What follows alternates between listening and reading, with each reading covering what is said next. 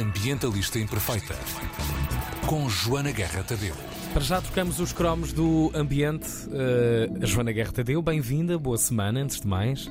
Olha, boa semana a todos. Vamos Os começar com coisa difícil, não são é? tristes. Ou Pois. seja, nós ainda não sabemos bem qual é será o desfecho desta história, mas é muito importante que falemos disto e que isto não passe despercebido.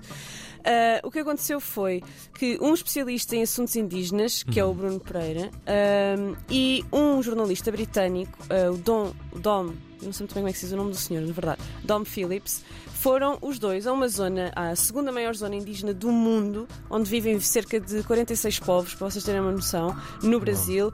ah, Na Amazónia no, mesmo. no Val do Javari. Ok. Diz isso? Amazónia. Na Amazónia Na mesmo, no uhum. Val do Javari. Ahm, e eles foram basicamente para. Vocês sabem, não é?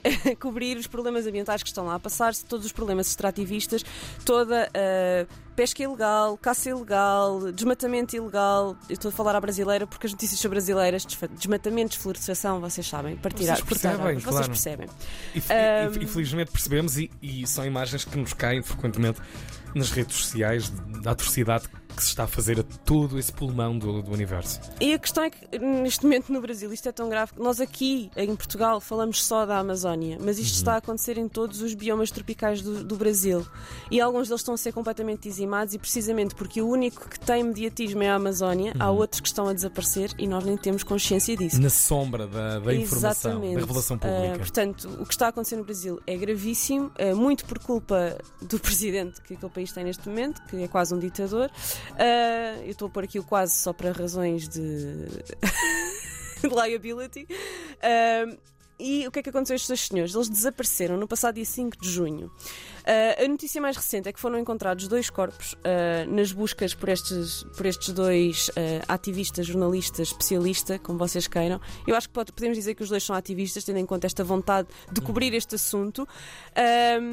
Mas Até porque não há as duas coisas não são incompatíveis, não é? Exatamente, a claro que não. atividade ambientalista e a preocupação, a causa ambientalista e uma vida ligada à informação. Aliás, podem casar, como o caso daqui destes dois, infelizmente, Desaparecidos. Um, Agora, e aqui desaparecidos tem- também com, com, com Com aspas, porque é assim, a família Obviamente. do Dom Phillips, que é o jornalista, diz que recebeu da Embaixada Brasileira a informação de que foi encontrado o seu corpo. Uhum. Ah, a família do Bruno Pereira dizem, diz o mesmo, diz que recebeu um telefonema da Polícia Federal. No entanto, a Polícia Federal e a associação para quem este antropólogo trabalhava, ambas dizem aos jornalistas que é mentira, que não foram encontrados corpos. Portanto, nós ainda não sabemos muito bem qual é o desfecho final desta história, mas olhem, bonito não será, porque mesmo que eles não tenham morrido, estar desaparecido desde o dia 5 de junho por estar a cobrir ah, notícias ambientais não me parece ah, que seja bom para ninguém, nem para a democracia, nem para o planeta, nem para eles, nem, nem para nós, todos, ah, pessoas deste planeta.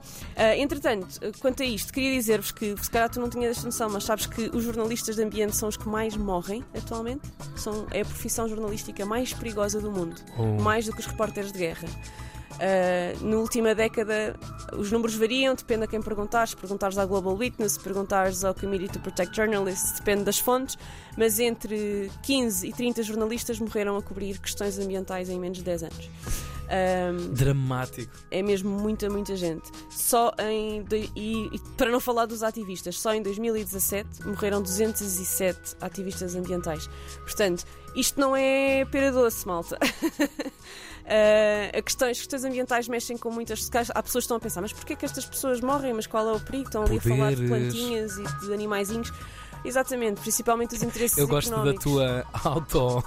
Da minha autocrítica. Não, porque. plantinhas e animais. Plantinhas. Namastê devia ser uma coisa tipo. Não, estamos a mexer com, com o sistema económico, com, com, com o chão financeiro deste planeta, pelo menos como está desenhado, Exatamente. ah, e com denúncias que podem pôr em causa. Ah, sim, porque antes destes dois, destes dois ativistas desaparecerem, eh, estamos aqui a falar do, do Bruno Pereira e do Dom Phillips, antes deles os dois desaparecerem, receberam várias ameaças e tornaram essas ameaças públicas. Portanto, Não é como se eles tivessem desaparecido sem aviso. E os avisos vêm de quem? Das empresas que ou vendem as, a, a, lenha, ou vendem o papel, ou ocupam depois o espaço que é desflorestado naquelas zonas com a agricultura intensiva de soja, etc., ou com vacas, sobretudo, com gado.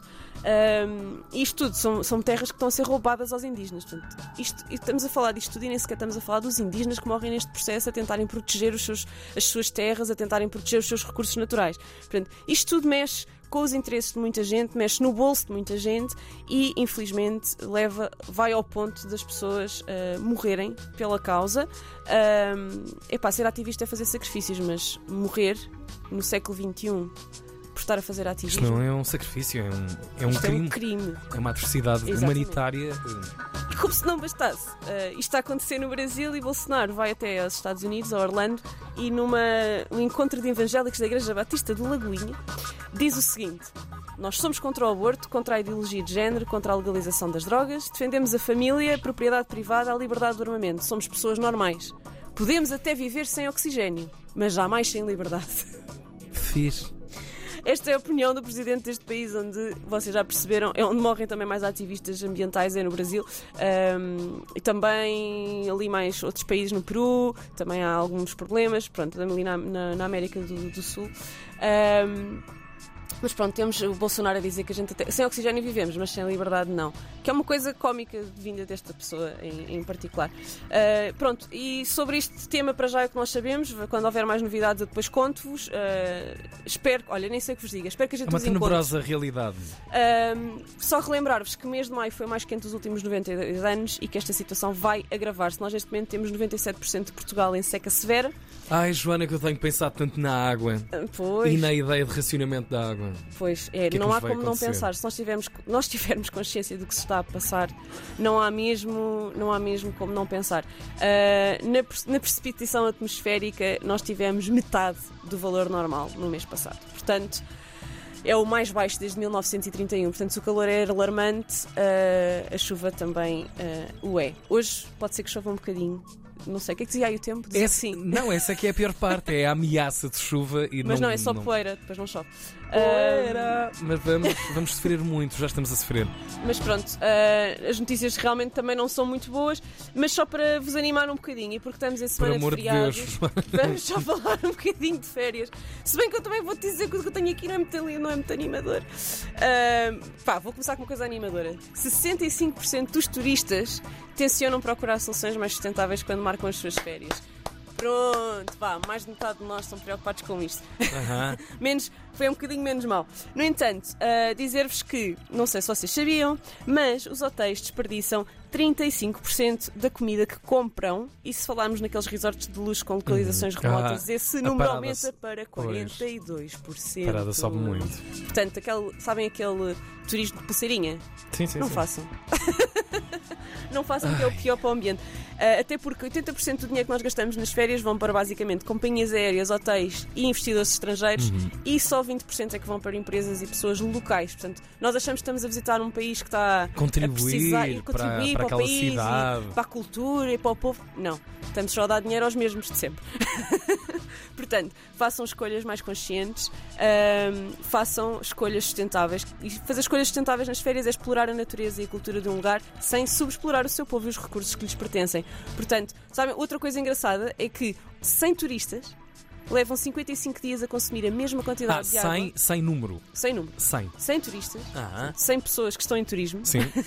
levam 55 dias a consumir a mesma quantidade de água necessária para produzir arroz suficiente para alimentar 100 locais durante 15 anos. Nós somos muito palermas Uma semana, 15 anos? Sim, sim. Deus meu. É assim. Uh, portanto, olhem, levem garrafas de água reutilizáveis. Uh, façam malas mais, mais leves, que é para fazer menos emissões de carbono nos transportes. E escolham muito bem os sítios onde querem gastar o vosso dinheiro. Essa é a parte mais importante. Escolham muito bem onde é que querem gastar o vosso dinheiro. Não marquem só assim de olhos fechados. Ah, encontrei aqui um deal.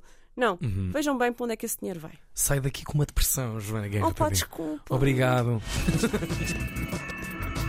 Ambientalista Imperfeita. Preferida dos Weasel, queres? Não, agradeço ao mundo